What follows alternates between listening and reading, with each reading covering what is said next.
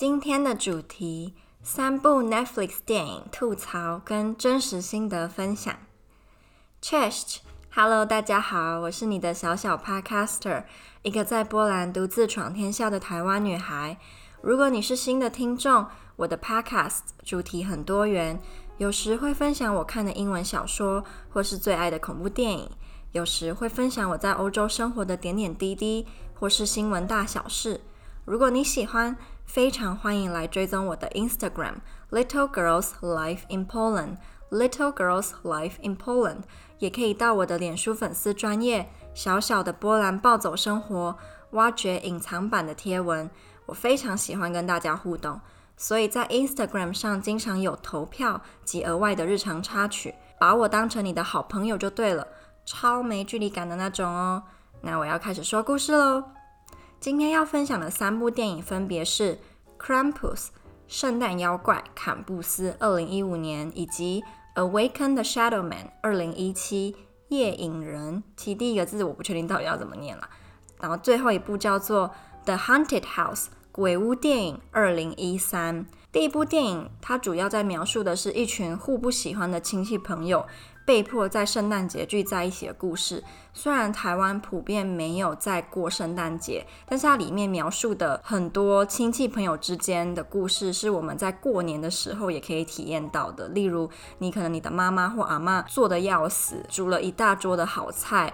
从早上就忙到晚上，但亲戚朋友却只是说啊，你这道菜煮的好像不太好吃诶，诶，你那道菜诶是怎么做的啊？感觉盐巴再加多一点。诶，你你们家怎么布置成这样啊？就是你知道，你就感觉你好像无论做的再好，做的再多，做的再累，亲戚朋友永远有话可以说。亲戚小孩之间也会有一些他们自己的战争。例如，可能表哥的成绩特别好啊，然后你们家的小孩就被迫要跟他比较，或者是有哪个家的小孩子被宠上天了，超级的没礼貌，但你又没办法说什么，毕竟他们只会在过年的时候待几天。所以你在看这部电影的时候，你也可以体会到里面他们亲戚朋友之间的互动的一些缺点啦。当然也有优点，但是优点比较不像是这部电影的主题。那总之，这部电影它最后当然会出现一些妖怪，毕竟这部电影叫做《圣诞妖怪》嘛。那这这一家人他们会被这些妖怪处罚，是因为他们忘记了圣诞节的精神。我非常喜欢这部电影的其中一个片段，是他们有一个奶奶，然后这个奶奶在回忆她童年的时候使用的手法是类似动画，然后那个动画做的还蛮精致的，会有一种耳目一新的感觉。那在看这部电影的时候，你也会发现一个跟台湾不太一样的小细节，是美国人对于阿公阿嬷的态度。跟台湾很不一样啊！当然啦，这不可能是每个美国人或每个美国家庭，但至少这部电影里面呈现出来的美国家庭给我的感觉是这样。怎么说呢？在这个女主角她的姐姐，所以假设这个女主角是我妈的话，就是我的阿姨。哈，为什么要这样比喻呢？可能比较好懂吧。就是女主角姐姐呢来他们家过圣诞节，他们的小孩一进家门就是看到那个女主角她的岳母吗？哎，不对，这不是岳母，叫什么？叫丈母娘？哎，不对，哎，不是丈母，那个叫什么？不是岳母，不是丈母娘，那叫什么？就是你丈夫的妈妈。啊，随便，反正就是她老公的妈妈也在房间里面。我自己的感觉是，如果是台湾家庭，应该一进门会开始叫人，比如说叫说哦阿姨姨丈，然后小孩不一定啊，有时候我们也会被迫叫说堂哥堂姐，然后阿嬷这样，通常是。地位最高的会被先叫嘛，所以就先阿嬷，然后阿姨、姨丈这样。可是那些小孩完全不是哦，他们就一进门，然后看到那个阿姨也没有叫，就直接就进去了。然后每个小孩都是这样，就连女主角她自己的孩子看到她的姐姐，所以应该要叫阿姨，她也没有叫。这样看的时候会有一种心里怪怪的感觉，可能因为已经很习惯台湾那种看到亲戚朋友就要叫的这个礼仪，所以看到西方的孩子，他们看到自己的亲戚朋友的时候，感觉都不需要叫。不知道哎，有点不太习惯吧。然后我也很难想象，假设我以后真的嫁给了一个西方人，我也不知道会过圣诞节啊，他们的小朋友可能看到。我或是看到我这边的长辈，他们都不会有反应的时候，那感觉真的还蛮蛮特别的啦。我是没有办法预测说到时候我会不会希望说这些小朋友会叫人，因为叫人我也不太确定到底是不是一个应该保存的传统。知道两方都有一些各自的看法。有一方就觉得说，其实就是过年见到而已，平常也没什么在交集，这个就是非常表面。你难道你有叫就代表你很孝顺？你没叫代表你没孝顺吗？好像也不是这样。另一方面又会认为这就是我们很传统的礼仪啊，就像西方人他们在餐桌上或者餐桌里，那我们的礼仪可能就是看到长辈的时候会有这些称呼。可是我非常讨厌一种是，假设我妈是那种我看到她跟她出门都希望我可以叫她的那种人。有一个我我自己很讨厌的情况是，她可能五分钟进来我就要叫一次妈，然后出去说妈妈再见，然后她五分钟回来，然后妈，然后她十分钟又出去妈妈再见，就是一直在重复说哦妈妈妈再见妈再见，我就觉得这到底意义在哪？就是你又不是说你可能出去呃好几个小时，然后回来哦妈你回来了，类似这样我觉得就 OK。可是你你可能半个小时或是几十分钟出去一次又回来，又出去又回来，然后这边妈妈再见妈再见，我就觉得很就是已经像是你是为了叫而叫，而不是。你真的有那个情感在里面，就是你是真的觉得哦，看妈妈回来了，很开心，然后妈妈要出去了，跟她说一声再见。所以我就还蛮讨厌这种为了做而做，非常表面的 tradition。但很不幸的就是我在台湾的某些地方还是就是得这样做啦。哈，但如果长辈开心好，呢那就算了。这部电影还给我另外一个想到的地方，就是我之前在跟艾罗娜一起追《想见你》的时候，里面有一个片，应该蛮多人有看过《想见你》，对不对？那种只是《想见你》里面的女主角，她说嗯第一女主角嘛，我不知道怎么讲，反正女主角之一，她的家庭呢不是很好，家庭状况不是很好，跟家人的感情也不好，她误以为她的妈妈要抛弃她，所以她很难过。我们那时候在看的时候，艾罗娜就跟我说：“哦，我觉得。”不意外，我说啊，什么叫做你觉得不意外？是你觉得那个女主角就是很够狼玩，所以妈妈抛弃她不意外吗？因为艾伦娜一直抱怨，就是想见你的女主角很丑，在刚开始的时候，她现在没有了。她说看久了就觉得还好，可是在刚开始的时候啊，她一直疯狂的讲说想见你的女主角也太丑了吧？因为呃，她叫许光汉对不对？许光汉在艾罗娜跟 Olivia 的眼里都是极品大帅哥，帅到炸炸掉的那种人。他们会觉得说，为什么他们要挑柯佳嬿？明显跟许光汉的颜值差别这么大的一个女演员，让他们看了觉得蛮不爽的。尤其是 Iona，，甚至我记得有一个片段是那个女主角她临时变成了短头发，她在现代的时候是长的嘛，然后到某一个地方的时候是短的。以前可能国高中的那个发禁那个长度，Iona 就讲一句说，It makes her more ugly。然后我觉得超好笑，因为她是。很认真的在那边翻白眼，然后 it makes her more ugly，我觉得超好笑。那回归到他为什么会说他不意外？他说他看了很多亚洲的戏剧，主要是看韩剧啦，发现东方的父母呢，好像比较不在意他们的孩子。比较容易抛弃小孩，那西方的父母就会比较关心孩子。其实我蛮震惊的，因为这跟我们从小到大知道的完全不一样啊。我们应该是不停的被灌输说，西方的父母呢，对孩子比较像是放牛式的管教。当然，他们也会有所谓直升机父母，但是普遍来讲都。比较放纵小孩，就是也不能讲放纵，就是让他们的孩子可以去尝试各式各样的新的事物，让他们去体验可能台湾父母会认为很危险的事情。像我看的这个《Crampus》里面有个片段，就是我觉得台湾父母大部分绝对不可能让它发生，就是那个他们有个女儿，应该是国中或高中吧，她在大暴风雪的下午呢，跟爸妈讲说，哦。我男朋友住在几个街区外，虽然现在大暴风雪，我想要去外面找他。你知道台湾父母第一句话一定讲说：“你有男朋友？你在讲什么？”第二句是说：“你现在出去找死吗？” 就一定是这样。可是，在这个电影里面，妈妈是讲说：“嗯，这样好吗？我觉得不太好。”爸爸是说：“哦，你不用担心啦，会发生什么就让他去，没事的。”你知道，就跟东方完全不一样。艾多娜那时候跟我讲，我就觉得超级的震惊。我还记得，在我刚到波兰的第一年吧，我曾经打电话回台湾过一次。那时候呢，我的某个亲戚就跟我讲：“哦，我很怕你到西方之后呢，会学坏，你会变得不在乎你的父母，不孝顺你的爸妈。然后我希望你最好不要学西方人这种坏习惯。”其实我觉得这也是种偏见啊。东方很多比较中老年的人，他们似乎觉得，只要你做的决定没有考虑到长辈。尤其是没有考虑到你的爸妈，你是这个决定是单单纯纯的为了你自己着想，你就会被冠上不孝顺，你就会被冠上自私、的这些字眼。可是，在西方不一样，就在西方，大部分的家庭，他们反而会希望你这个小孩子是会为你自己着想，为你自己的人生，你不需要因为这个工作离家比较远就不去做。他们当然也会希望可以多跟小孩子有互动，可他不会因为这样就把小孩子禁锢在身边。可是东方的父母就很常期望小朋友会把长辈。或父母的心愿摆在第一，比如说爸妈希望你做的工作是警察，那你就最好可以照着他们的期望去走。他们会认为个人主义就是不孝顺爸妈，就是自私。我自己非常讨厌这样的心态。我觉得不用那么极端的希望孩子一定要然后百分之百的把自己奉献给爸爸妈妈，总有一天。这很难过，然后我也非常不希望这一天到来。但是总有一天，爸爸妈妈会离开我们。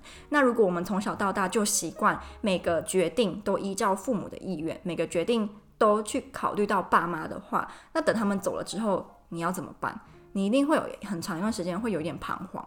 所以我，我自己会认为独立一点还是比较好，而且越早独立越好。当然不是说像你什么五岁的时候就一个人走去幼稚园上课，这这太夸张，还是要适度的独立跟爸妈适度的放手了。有时候在跟外国朋友一起看台湾戏剧或是一起交流的时候，你会发现很多我们自以为是事实的文化差异呢，可能在他们那边是相反的。第二部电影呢，《Awaken the Shadow Man》，二零一七年夜影人，它有一点恐怖哦。像那个 Krampus，嗯，它有妖怪没错，可是妖怪是偏恶心的可爱，也不算很恶心。我自己觉得不恶心，就是就是好笑，但是是有可能会让某些人觉得可怕。那夜影人是纯的恐怖片，它真的是恐怖片，但没有没有鬼吗？啊，应该算没有鬼吧，应该是妖怪啊，是有妖怪，可是不是鬼。他的大纲就是感情疏远的兄弟，因为妈妈离奇的失踪，而又聚在一起，要一同去寻找母亲的故事。在这部电影里面，你可以很明显的发现。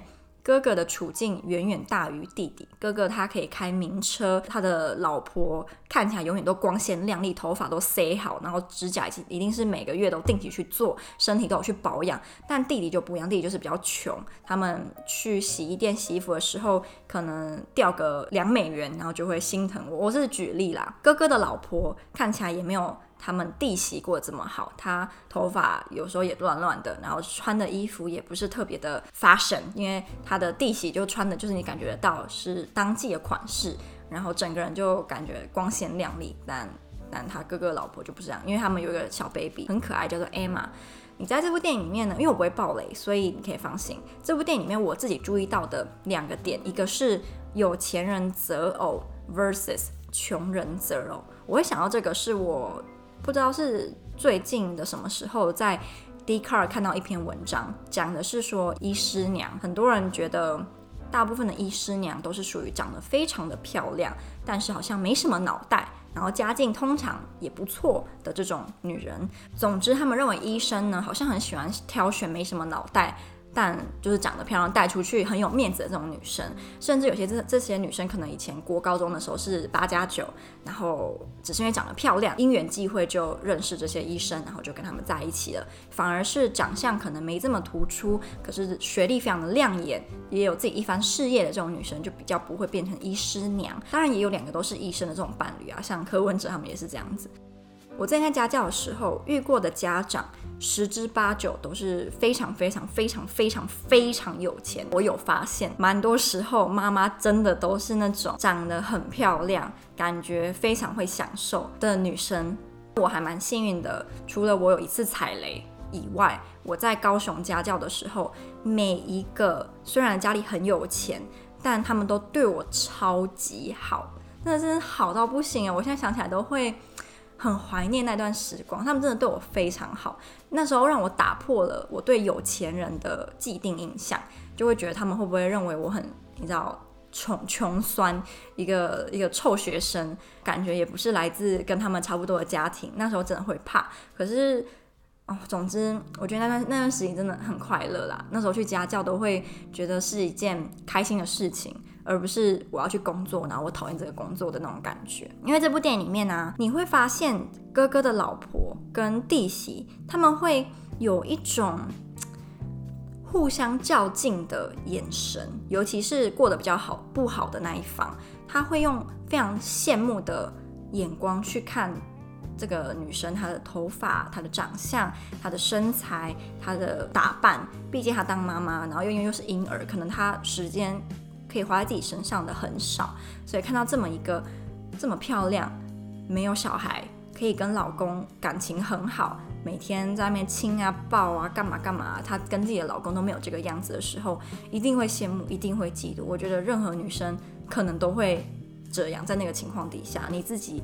每天都忙着要照顾一个婴儿，没办法打扮。可是你看到你的弟媳跟她的老公过得这么的甜蜜，开名车，她可以每个月去做指甲，每个月去全身保养，头发都卷得很漂亮，妆都很精致。你自己可能每天都要素颜，身材又走样，根本不可能去做什么保养。这个羡慕嫉妒真的难免啦。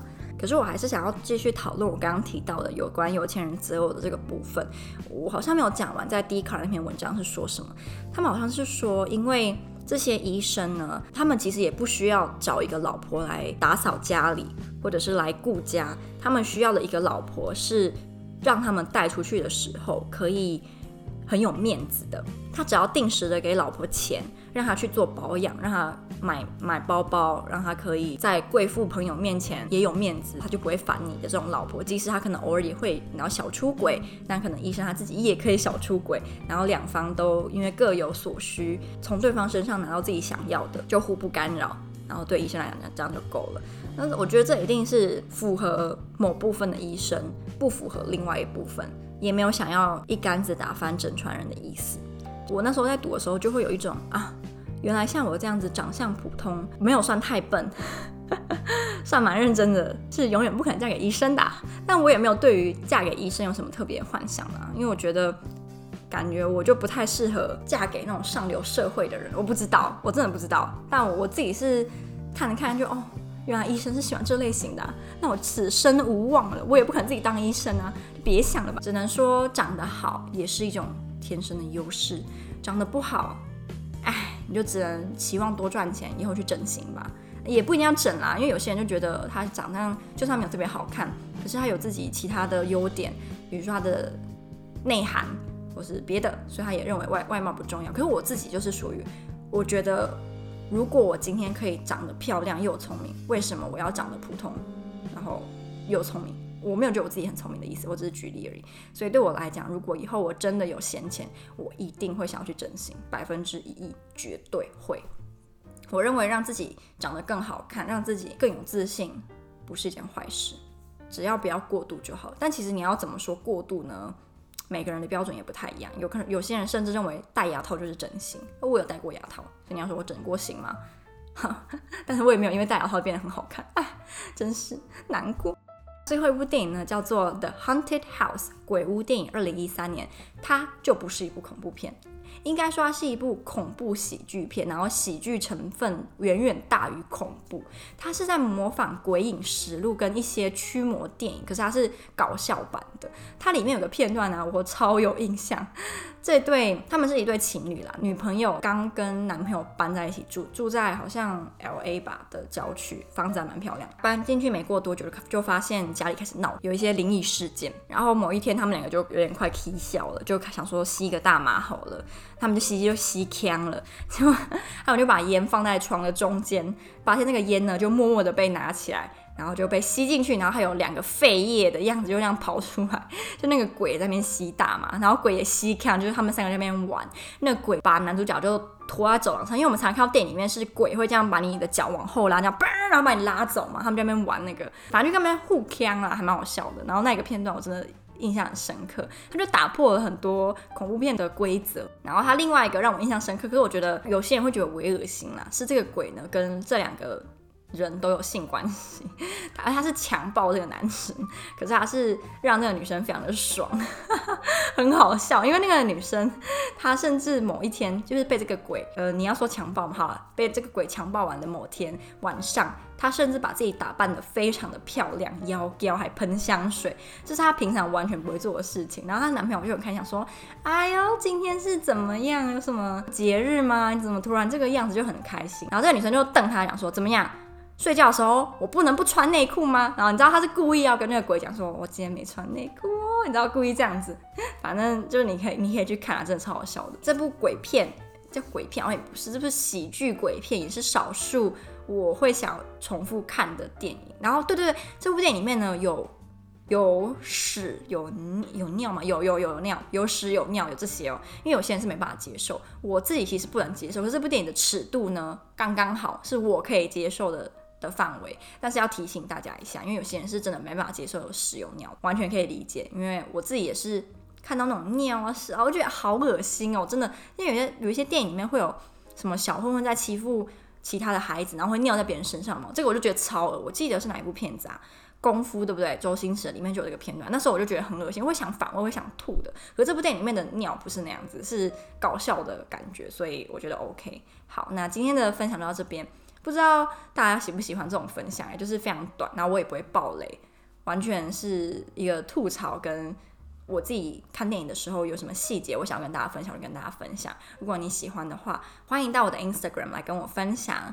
有些人会觉得怕说，诶，你私讯我，我会不会就已读你，还是不回？不会，我这个人非常爱回复。你只要私讯我，我是百分之百绝对会回复你的，因为我真的很喜欢跟大家有互动、有交流。那今天的分享都到这边喽，希望你会喜欢。你也可以留言跟我讲，你最想要看哪一部电影，还是你即使看过了，那你的心得是什么？跟我好像不太一样，可以跟我分享。那就这样啦，拜拜。